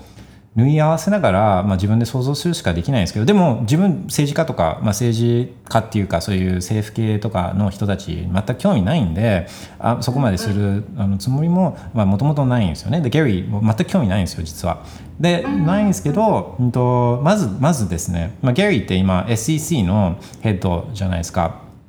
SEC って Securities Exchange Commission ってアメリカの証券とかの規制当局なんですよね。で日本、まあ、日本にもだから似たようなあのそのセクションっていうのはあってで、まあ、ご SEC の互換は金融庁じゃないんですよね。で金融庁は金融商品全般の規制だけど証券だけで言ったら、まあ、SEC に相当する日本のそういう部署もあるはずなんですよ。金融庁の下でよりも下のえあのティアでね。でで金融庁の長官って誰ですかってね、聞かれてし答えられる人って業界の人ぐらいなんですよね。そんな金融庁の長官の人なんか知らないじゃないですか普通の人とかって。そうでそういう人レベルの話を、まあ、一応してんですよ。みんなギャリー・ゲンスラーとかっていう時って。SEC ってそのなんか海外の人とかもその普通の一般ピープルが SEC チェアのギャリーギャリーはこのこのビットコインとかそういうクリプトカレンシーズの世世界ではあの有名だけどあ例えば上場会社とかね上場会社とか普通に SEC、S まあ、ベベッコインとかができる前って、まあ、SEC の主な仕事っていうのはそういったパブリックマーケットねあの上場会社アメリカの上場会社とかあのファンドとかそういうところを規制するのが、まあ、メインの仕事だったんですけどその普通の上場会社の普通の経理の人たちでも SEC の長官誰って聞いたら知ってる人っていない少ないと思うんですよ。今今は多分あのベッコインとかクリプトカレンシーズやってない普通の一般ピープルのこの財務とか経理やってる人たちにあの SEC の長官誰か知ってるとかって聞いたら多分知らないと思うんですよ。あっていうぐらいのレ人なんですよね。だけど、ベッコインとかになると、まあ、ETF のこととかもあったりとか、規制とかもあったりするから、結構もうみんな知ってるじゃないですか、ギャリー・ゲンスルっつって。はいっていうまずレベルのレベル感の人だっていうことはやっぱちょっと理解をしといた方がなんとなくいだいぶどうですか？今ゲリーってなんかすごすごそうな人のイメージあったけど今の聞くと一般的には別に誰も知らない人なんだっていうのがあの多分もしかしたらちょっとどうですか？もともと持ってた印象とだいぶ違うなみたいなそうですね。感じ？そのそなんだろう。あの仮想通貨のメディアとかではすごく取り上げられていますけどなんかや実はそんそうでもないんだよねうそうなんです。そうなんです。あのその金そのセクションセクション？その金融っていう、まあ、証券っていうセクションの中では、まあ、SEC ってのねトップっつったら、まあ、もちろんそれはあのレレベルの低いポジションではないけれどもあのまあ、日本のね例えばそういう金融庁長官とか、まあ、その下の証券を監視しているところのあのトップって考えると、まあ、そそそういうそういうもんなんですね。そういうもの。で、あのまあ、ゲリー・ゲンツラーはもともと大学教授とかやってたんですよね。大学教授あもうあの名門の、えー、とどこだろう。ハーバーとか MIT とかなんかその辺とかのあの教授やっててでそこで結構早い段階からそういうベッコインとかブロックチェーンとかの講義とかやってたんですよ。講義とかやってて。であのなんでそういう Web3 とかそういうシェックコイン系の人たちがゲリーあの最悪だっつって言ってるかっていうともうこの人はあのいやこれは証券だっつってずっと言ってるんですよね。あのベッコインは違うけどあの他のやつベッコイン以外のやつはもう基本的に99.9%証券だっつって言ってるんですよね。でこれはそうなんですよ。これは普通に考えたらそう普通に考えたらあのトークン売ってでこのプロジェクトがもう Web3 の世界を作ってこれがみんなが使うコンピューターになってでその暁にはそのトークンっていうのは価値は爆上がりしてだから買っといた方がいいよっていうのがこれがもう ICO とかシェックコインじゃないですか。これ証券なんですよだから普通に今の既存の枠組みに当てはめたらこれって証券のあの発発行と資金調達になってで証券の発行と資金調達にはこういうルールをに従いなさいねっていうのがまああるんですね。でそれがあいいか悪いかは別にしてそういうルールがあるんだからあこれらはそのルールに従わなきゃダメですよっていうまあごくまっとうなことを言ってるんですよね。はいだから、まあ、じ自分の、まあ、自分だけじゃなくて普通に普通にそうやってあの別にあの Web- Web3 とかクリプトカレンシーとかシェックコインとかを推してる人じゃなければじゃなくて普通に今までのフレームワークね株式とかあの社債とかそういったものが当てはまるフレームワークっていうのを知ってる人ならいやそりゃそうだよねってなるんですよね。はい、うん、で、えーこれはあのそれは今のあの SEC とかの訴訟とかにも当てはめられてイーセリアムこそ出てきてないけどイーセリアムっていうこあのその特定の銘柄名は出てきてないんですよ例えばソルとかねソラナとかあのそれ以外のあのシェッコインっていうのはこれって証券ですよねっつって言うのって SEC 言ってるんですよね。でそういう訴訟訴訟を起こしてるんですけど、まあ、じゃあソラナとイーテリアムって何が違うのっつって何も変わらないんですよね。何も変わらないんであのもうこれそうあの証券なんですよ。普通に考えて。でだからそのじゃあやめろとかっつってね言うのはそういう人たちが言うのはまああのそれは分からなくはもないんですけどあの普通の人から見たら SEC とかゲリー・ゲンツが言ってることとかっていうのは、まあ、このシェッコンが証券っていうことに関してはですねこれに関してはまあ別にそうそうだよねっていう話なんですよね。で問題はそのそれをじゃあ言いながらも結局イー e リアムとかに対してははっきり言ってないんですよね。これは証券だつかっていうのって。とかあの、まあ、中にはもしかしたらあのその昔の昔の証券かどうかのあの枠組みフレームワークってもうせんもうなんかもうすごい昔のねすごい昔のしかもオレンジオレンジをこうあのオレンジってあのフルーツねフルーツのオレンジを、えーあのなんあのこうオレンジグローブオレンジグローブのこの持ち分を売ったすごい昔の判例に基づいてこうやってるからそれが今は当てはまらないかもしれないっていうのは、まあ、普通に考えてそうかもしれないんですけどあの SEC がずっと言ってるのって外談じゃあもうちょっとそれを当てはめをこういった新しいトークンとかへの当てはめをもうちょっとはっきり分かる形で、えー出してくれよガイダンスを出してくれよってみんな言ってるのに SEC は証券だって言いながらもじゃあそういうガイダンスとかは出さないんですよ。あこれ証券だ俺らは証券だと思ってるっつってじゃあじゃあももっとななんでこれが証券なのか教えてくれよっつってみんなが言うじゃないですか普通に。自分たちも規制に従っていろいろやりたいからなんで SEC はこの自分たちのシェッコインを証券だと思ってるかどうどう考えればいいかっていうそのガイダンスをくれよっつって言ってるのにそれに対して SEC は何も言わないですよね。あうん、だまあそういう実際のあのやり方とかはまあいろいろ問題はあるかもしれないけどなんかその言ってることはごく普通のことをまあ言ってたりはするんですよね。でそうでだからまあどう思ってるかっつって、まあ、あのアメリカ外国の人を代弁できるわけではないけど、まあ、みんなそういうあの interest in in in interest っていうかあの stake stake 自分のあのなんていうんでしたっけ？えっ、とポジトークポジショントークがあるからそれは見方っていうのは外国人っつって言ってもいろいろな見方があるけどだあのポジがない無関係な人たち無関係な人たちが普通に見たらあ、まあ、言ってることって普通だし、まあ、あのゲー・ゲンツーって昔からそういう cryptocurrencies とかあの、まあ、ブロックチェーンとか研究しててでベーコン以外はこれあのシェコインは、えー、99.9%証券だねつって言ってることとかっていう考えるとまあ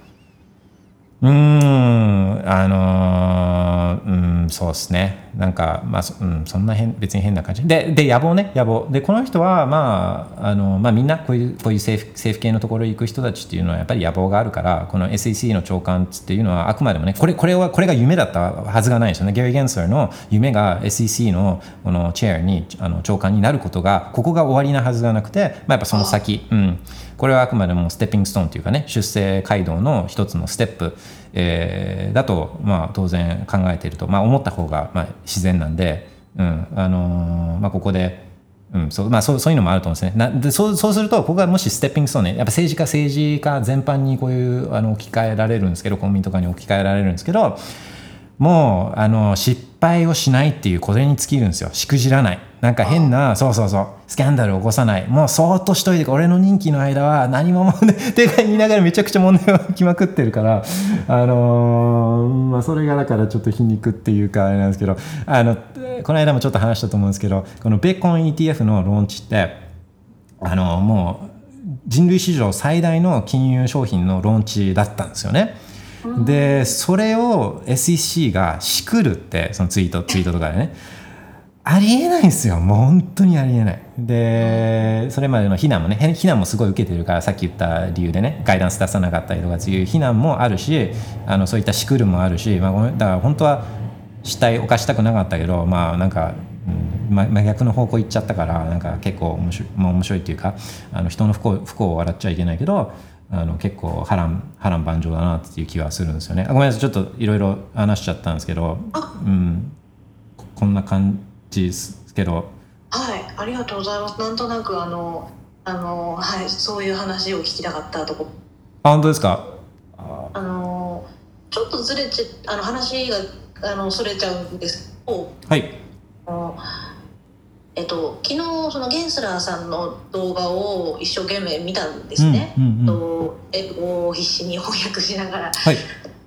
そのなんというか日本のメディアの報道があのなんかニュアンスが違ってる感じがしてあのなんだろう。なんかこうゲンスラーさんがちょっとわ悪い感じに見えか書いてるというかはい。ちょっと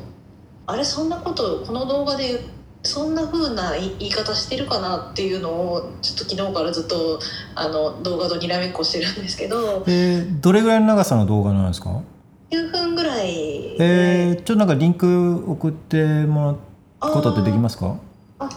はい。あのあんなところかな。えっと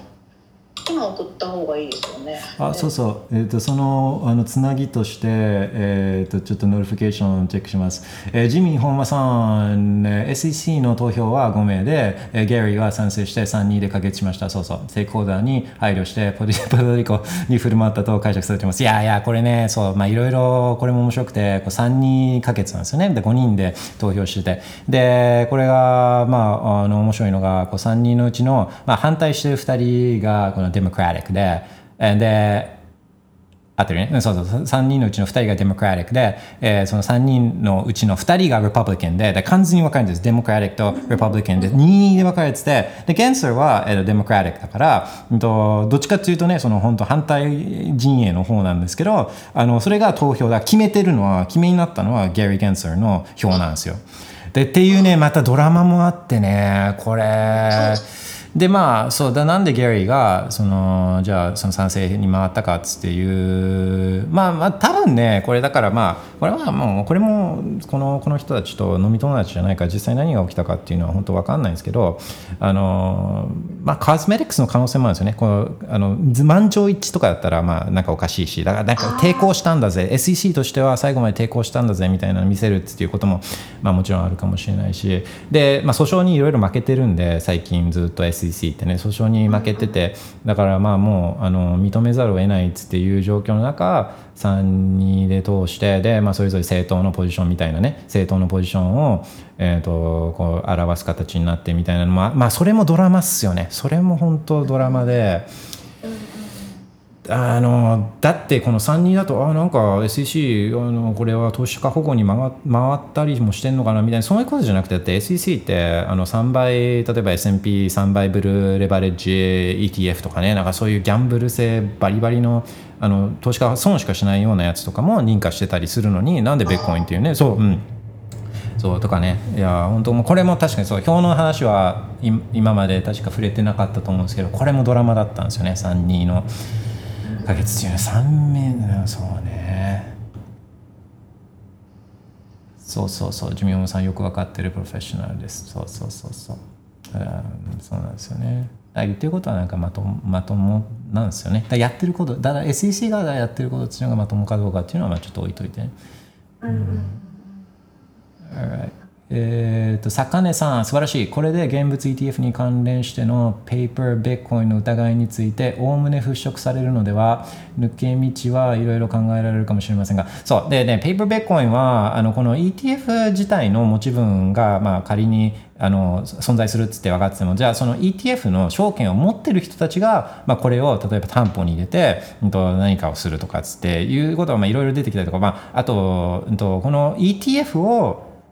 アンダーラインにした ETF をアンダーラインにしたオプション商品とかデリバティブ商品とかが出てくるんでだからそう必ずしもその完全にペーパーベッコインがなくなるわけじゃないんですよね。わけじゃないけどあのやっぱり共通のテーマとしてはいい方向に進んでる。だから今まで透明性あの確保できなかったものをこう透明性が普通の人がこう検証できるっていうのはこれ前進だと思うんで。OK あすみません。あのお待たせしました。しげみさんどうでした？あありましたか？あ Thank you Thank you ちょっと一瞬かけてみよう。ちょっと長いのでごめんなさい。そうですね。あの後でじゃあ見とこうかなとは思うんですけど。あでもあスピード設定ができないな。スピード設定できるかな。ああの要点としては、はい。あのえー、とどこだ。えー、とゲンスラーさんがあのそのえっ、と言ったのがえっ、と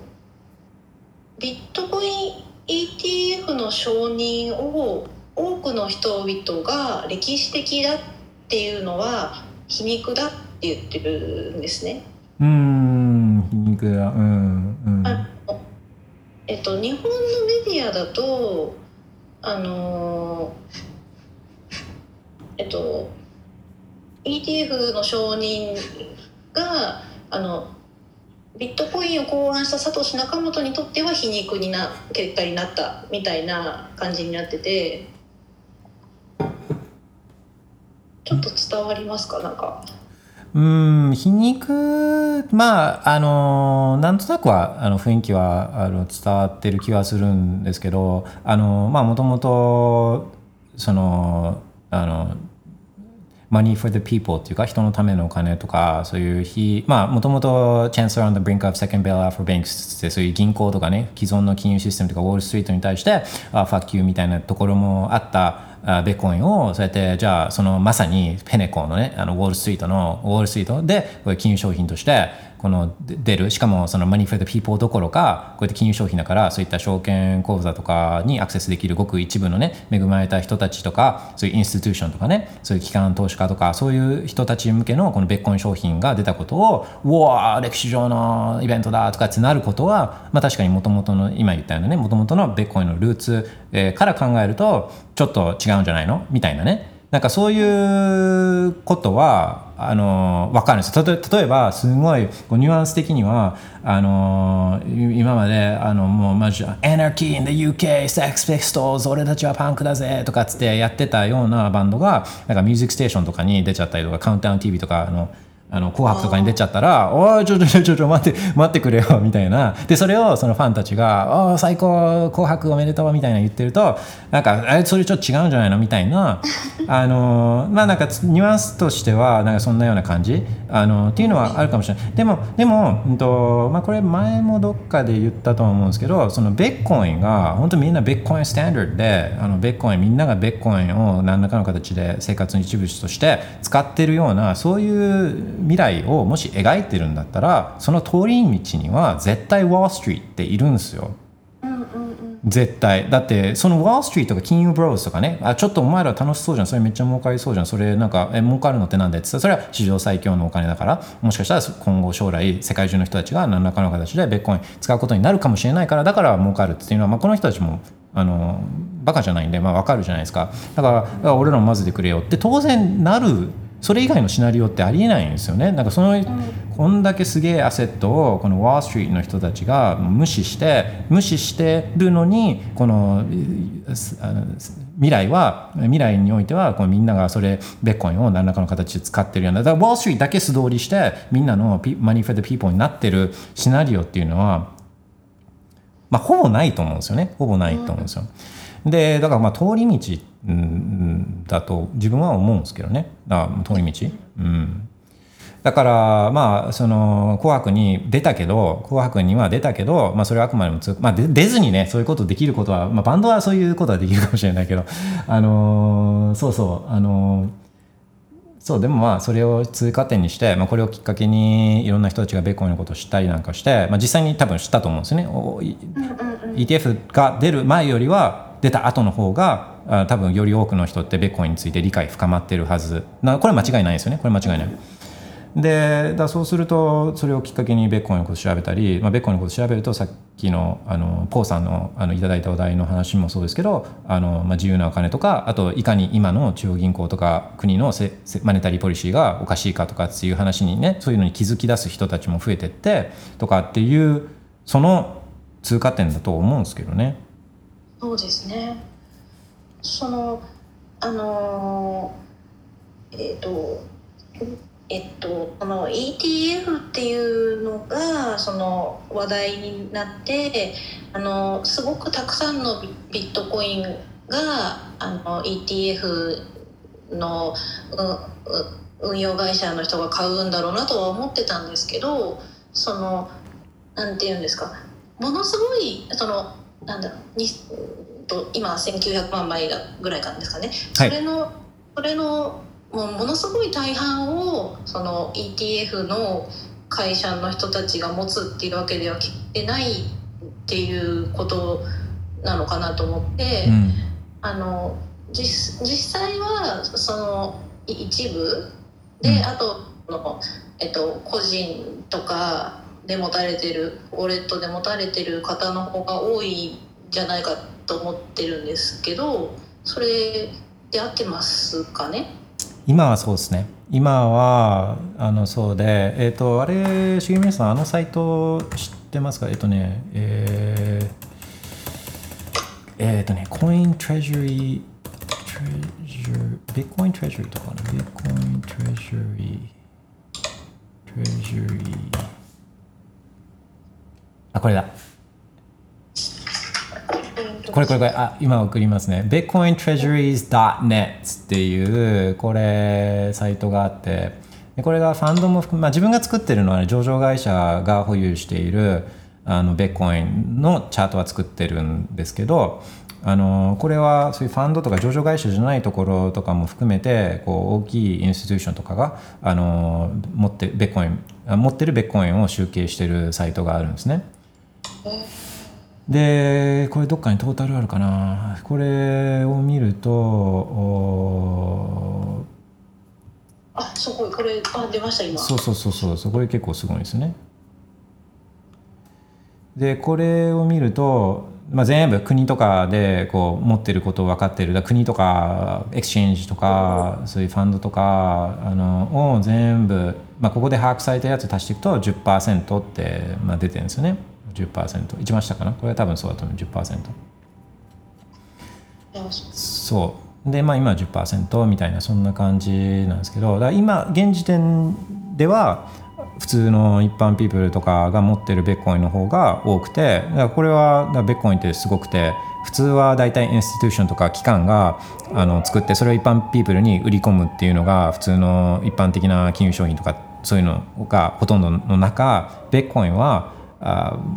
まあグラスルーツっていうかあの草の根活動でこう広がってきたんで本当に、うん、あの普通の一般ピープル主導のムーブメントなんですよねベッコインって。やっと今ワール・ストリート・ブローズがあのやっと入ってきてるところなんでやっとね15年経った今。だからまあすごいんですよねベッコインっていうのはすごい。だからさっきのちょっと戻るんですけど歴史的な歴史的だったんですよ。っていうのもこれは定義上からして ETF のランチでデジタルなアセットをね。デジタルなアセットを裏付けとしたアンダーラインアセットとした金融商品でででしかもそうがこのあの金融商品がウォール・ストリートで、えーまあ、SEC に認可されてから、まあ、それがあのパブリックにトレードできるようになるっていうのはこれはアメリカのなアメリカの歴史上はあの初めてのことなんでこれは歴史的なことなんですよね定義からしてね。そう。はい。あでちょっと戻っちゃう。そう。でだから今はあのそういう状況なんですよね。で今はっていうのは将来やっぱまあどうなるかっていうのは分かんなくて。でもしそのみんながあのいや自由なお金とか責任重いわとかって言っていやもう自分でウォレット持つのなん、まあ、ウォレット持つって private key 持つってことでパ private key って12単語だから12単語ぐらい守れないで自分の人生とか自分の自由は守れないと思うんですよね。もともとその12単語じ12単語守れないのに家族守ることってできるのって思うんですけどあのとか自分ましてや自分の自由を12単語すら守れないのにって思っちゃうんですけどでも中にはいやもうそんな12単語なんかあの守りたくないしあの12単語なんかいやそんな自分で自分のお金の責任なんか取りたくないしっていうことをみんなが選択してあみんながあブラックロックに持ってもらった方が安全だとかっつってあの自分の人生なんか自分で決めたくないし自分のお金なんか自分で、ま持ちたくないし自分の自由は自分で守りたくないとかってみんながそういう判断をしちゃったら、まあ、それはやっぱもうベッコインがすごいいっぱいここに集まっちゃってとかっていうのはまあそれは将来あるかもしれないけどそれって別にベッコインが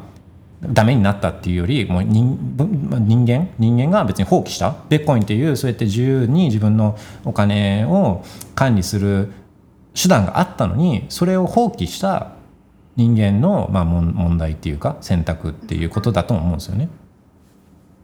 うんなるほど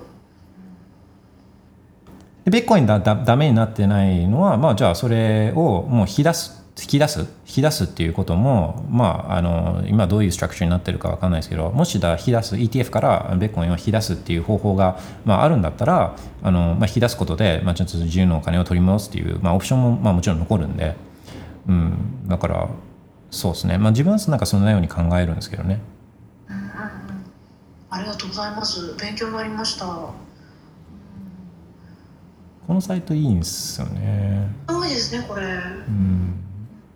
そう見ると多分一番持ってんのが今一番持ってんのがあれじゃないかなと思うんですよね。あのブロック1ね。ブブロック1なんかめちゃくちゃ持ってんあでもグレースケールの方がやっぱ多いのかな。ブロック1あるかな？ブロック1えっとこれはその企業とかファンドとかのマップなんですよね。そうですね。まあ把握できる範囲でっていうことなんですけど上のやつがこれが上場会社ですかね。上のセクションが上場会社ででその下がファンドとかででその下がまあそっか、まあ、DeFi スマートコントラクトとかがあってその下あそそその下があの上場公開はしてないけどたくさん持ってるこう会社非公開会社、あ。うん、でその下が政府政府すごいですね。マウントボックスとかもまだたくさん持ってるんですね。そうそう。そうそうそうそう。なんです。よこれはちょっと参考になるんじゃ。まあこれが全部正しいってわけじゃないけどなんとなくこう参考にビッグピクチャーはこれでなんか見えると思うんですよね。うん。ありがとうございます。すごいこれはいいデータです、うんまあそんなとこですかね。ゲリー・ゲンスターに関して言うととか SEC とか。あまあその SEC 絡みの話で、まあ、ちょっと面白いのはあの SEC のその5人のこのコミッショナーの中に、えー、とそのヘスター・ピアスっているじゃないですか。女性のクリプトマームって言われてる人なんですけどご存知ですか？クリプトママクリプトママクリプトママ クリプトママであのーまあ今度の大統領選の結果とかにもよる寄ったりもするってとは言われてるんですけど、えー、ともしかしたら後任ギャリー・ゲンスラーの後任はあのこの人になる可能性もまあ、うん、あるって言われてるんですよね。とかね、まあ、そうなるとまたうーんそうですね。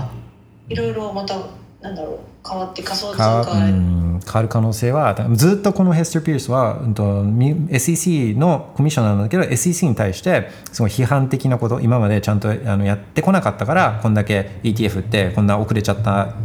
遅れちゃったとかね。あのでこう ETF がないからアメリカで認可されてないからだからあの普通の一般ユーザーって危険なところ、まあ、FTX とかねそういうところとかであのベッコイン買わなきゃいけなかったりとかしてこれって投資家保護になってんの？本当に？みたいなそういうポジションっていうか、まあ、それもまあ、まあ、ある意味まあそうだなっていうようなそういうまとまともっていうかまともって言ったいんだけどまあ当たり前だなっていうようなそういうスタンス取ってたりもするんですよねこの人は。いろいろそういう政治的なことがあらですね。めっちゃめっちゃある。なんでこのまあ自分のポジにポジションにあのプラスだからあこの人言ってることが正しいっていうのはやっぱまあ思思わない方がやっぱ良くてでで言ってることとやっぱやってること言ってることとやってることをやってることの方が大事だと自分はずっと常に思ってるんで聞こえいいこと言っててもこの人とこの人が本当に、まあ、ヘスター・ピアスとかねが本当にあーべまあ、べ自由の人人人の自由とか経済的自由のことを考えてるあかっていうのはまた違うんですよだから実際に行動で見せろよっていうことが大事なんですよね。うんうんうんそうですねその通りだと思う Yes. Yeah, thank you. Thank you for the topic. ありがとうございます。他に何かあ今日はありましたか？はい大丈夫です ?OK. Thank you very much. そした Have a nice day. またよろしくお願いします。失礼します。Alright. Alright, thank you. そうね、ゲリー・ゲンツルとか SEC のことは、まあ、あんま話さないから、あのーこれはお題としていただいて、めちゃくちゃ面白かったんじゃないかなと思うんですよね。そうだ、SEC ね、なんか、ああ、すごいそう、ゲリー・ゲンツル有名人みたいな、クリプトニュースばっかり見てると、まあそう思うかもしれないけど、まあ、そう,、ん、そういうもんなんですよね。多分政府の出先機関の一つや政府部署の一つとかのあの長官ってだけなんで、まあ、普通の人は知らないですね。で、普通に上場会社で働いてる経理の人も、ベーコインとかクリプトカレンシーズみたいなシェックコインとかやってなかったら、ギャリー・ゲンツなんか知らないですよ。うん、だそそういうもんなんですよ。OK、えーカペッペさん、おそらく2万円勝てゲームなんじゃないですかね。当てた人はおめでとうみたいなヒントは出てくるみたいです。まあ、たうん、それは楽しそうですね。自分うん、いいな。こういうのすごいですね。当てる人はすごい、あ総当たりとかでやっていくんですかね。まあ、これは当てられる人はすげえなって思うんですよね。Right, thanks for the information. えー、そうね、キャッシーさん、キャッシーさん、なんかビットゴビットガールズを思い出しました。ビビットガールズビットガールズは何だろう？えっと、ビットガールズ、ちょっと見てみようかな。ビットガールズ。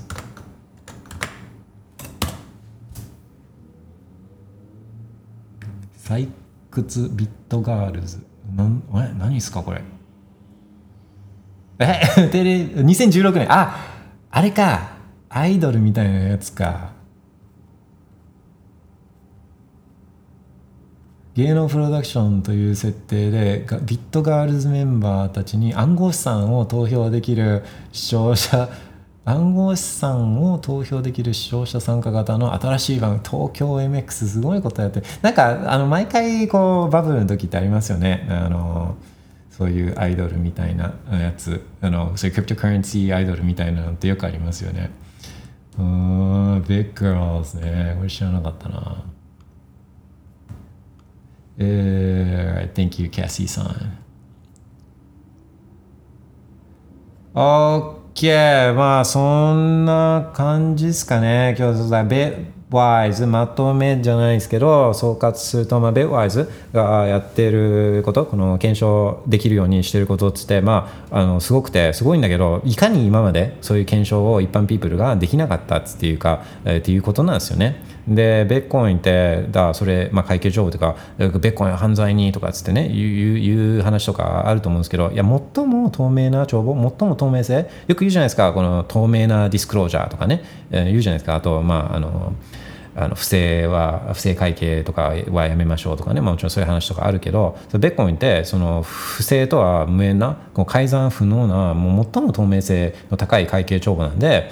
あのー、っていうことなんですよね。っていうことなんですけどそうあの僕は結構すごいなっていうのは思ってるんですけど